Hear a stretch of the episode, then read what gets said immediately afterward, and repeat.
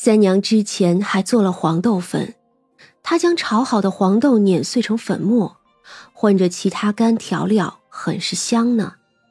再混进去一些花生粉，就可以蘸着吃肉了。喜欢的话，再加上一些辣椒粉、芝麻之类的，这是干碟。当然，有干碟，自然还有湿的各种碟子。五花肉烤好。今儿个三娘第一筷子就给了薛田，小崽子今天辛苦了。薛田受宠若惊，呃，谢谢三娘。他十分的不好意思，红着脸吃了，太激动了，竟没吃出味道来。胡大娘和三娘一起烤，很快，鹿肉、牛羊肉也上了烤盘，涮锅里也下了各种肉和菜。大家想吃什么就吃什么。黄猫的面前放着白瓷碗，绣娘投喂它。吃着还不满足，它还用爪爪指绣娘的蘸料，撒娇的蹭着绣娘，教的呀，真是又娇又柔，好不可怜可爱。绣娘呢，是根本顶不住了，要什么就给什么。一群妖精看着。除了无语，也是没话说了。三娘呢，喜欢小崽子，薛冲是三娘喜欢他就喜欢，而秀娘呢，不用说了，早就沦陷了。胡大娘也是个对小崽子宽容的，张大一向不管这些，而长生吧，长生当年住在宫里的时候，宫里的猫就时常在他树杈子上睡觉。往往啊，都是上去就下不来了。何况他屹立在那里太久，看了太多猫。那些猫啊，都活不了多久，十几年就算是长的了。有些野猫吃不上饭，三五年也就死了。所以呀，他也没法讨厌这些命不长的小东西。所以，这黄猫在无味馆简直吃的太开了，就算是第一天就暴露了自己是个胖墩墩也没什么问题。到了最后，大家都吃饱了，长生随手把几个红薯块丢在快烧灭的火里。张大深吸了一口气，心想：这丢进去，怕是明天早上也熟不了吧。于是他起来，把红薯捡出来，又去灶堂里加了几块烧过劲儿的红炭，丢进炉子里，在上头放了个小铁架子，这才把红薯放上去。长生没心没肺的笑，反正有人弄，他就能吃上了。三娘摇了摇头：“小将军，去不去看雪呀？”薛冲点了点头，又对薛田道。天气不好就别回去了，早点睡觉。嗯。自然，这五味馆里也是有薛田的住处的。三娘和薛冲走后没有多久，长生就听见了门口的动静，啧了一下，走出去开门。果然是那个要饭的贾客站在那儿。如今呀，他已经是个魂儿了，浑浑噩噩的。长生讨厌他。直接把他带进来，就去敲墙。大概是牛头鬼也在忙着，只来了一个小鬼，陪笑着：“嘿嘿，长生爷。”怎么看怎么都是傻乎乎的。长生不耐烦的把那个老头推了过去：“行了，带走吧。”小鬼就笑着把那魂魄锁了，拉走。这种人。三娘当然不屑送他，而地府呢，也不是谁都能进得去的，所以三娘连吩咐都没有说一声。此时，三娘与薛冲在极北的一座山上，这座山上并没有什么亭子，这地方太高了，人迹罕至，飞鸟绝迹。三娘拿出了一个黄金做的小亭子来，随手就丢了出去。变成了一个大大的亭子。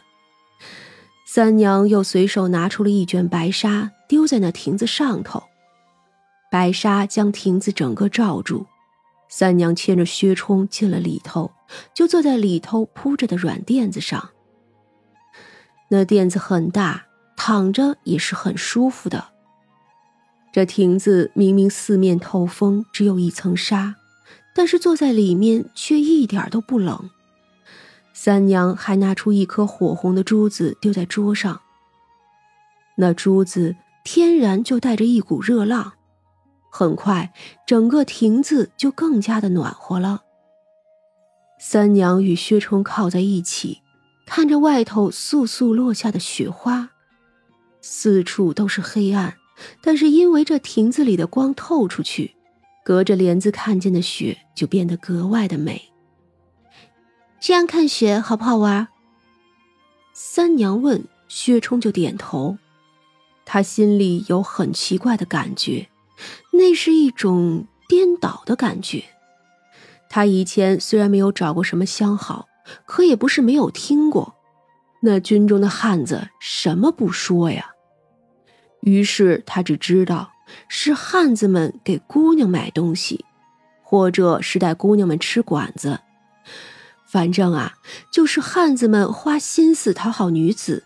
若是成婚了，那些感情好的也是换着花样给自家娘子买东西，吃的、玩的、用的，风雅些的赏花看景自然也不在话下。可他与三娘在一起，全都反了过来。三娘待他看他绝没有想过的景色，看着世间凡人看不见的那一面。三娘给他做各种好吃的，给他做衣裳。三娘还给了我家和温暖，还有新月。他抱着三娘，浑身都发烫了起来，就如明明此时在这冰天雪地里，他却只觉得一身澎湃的情感如岩浆爆发。他不管不顾的将三娘按在垫子上，着急又疯狂的亲吻了下去。他轻咬着三娘柔软如花瓣一般的唇，嘀咕着：“好喜欢你，你好软。”三娘由着他闹，只是抱着他，眼角含笑。薛冲就去吻他的眼睛、脸颊，很快两个人就坦诚相见。这种在无人之处放纵的事，是以前的薛冲想都不敢想的。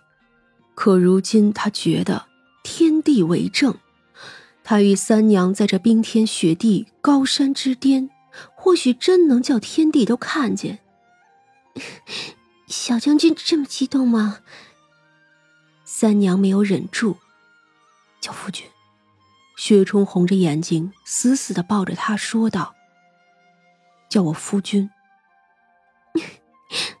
夫君，夫君。”阿郎好厉害，嗯嗯。薛冲的脸通红，可一点都舍不得离开，低头又把人死死箍住了。不知折腾了多久，薛冲后来都不敢看三娘了，他简直太猛浪了。三娘享受着小郎君笨手笨脚的伺候，舒舒服服的躺着。嗯，今天就到这里吧。估算着时辰，差不多就该回去了。徐冲点头，抱着她躺下去。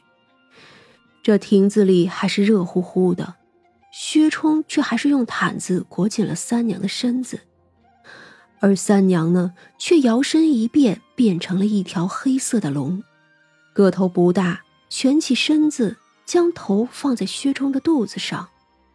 薛冲呢，就又摸了摸他的脚。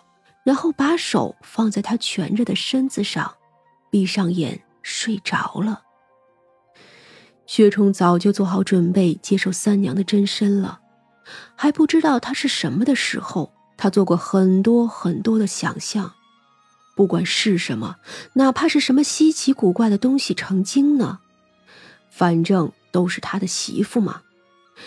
如今知道了三娘的真身，他只有诚惶诚恐。何德何能啊！毕竟人族对于神龙的崇拜是与生俱来的。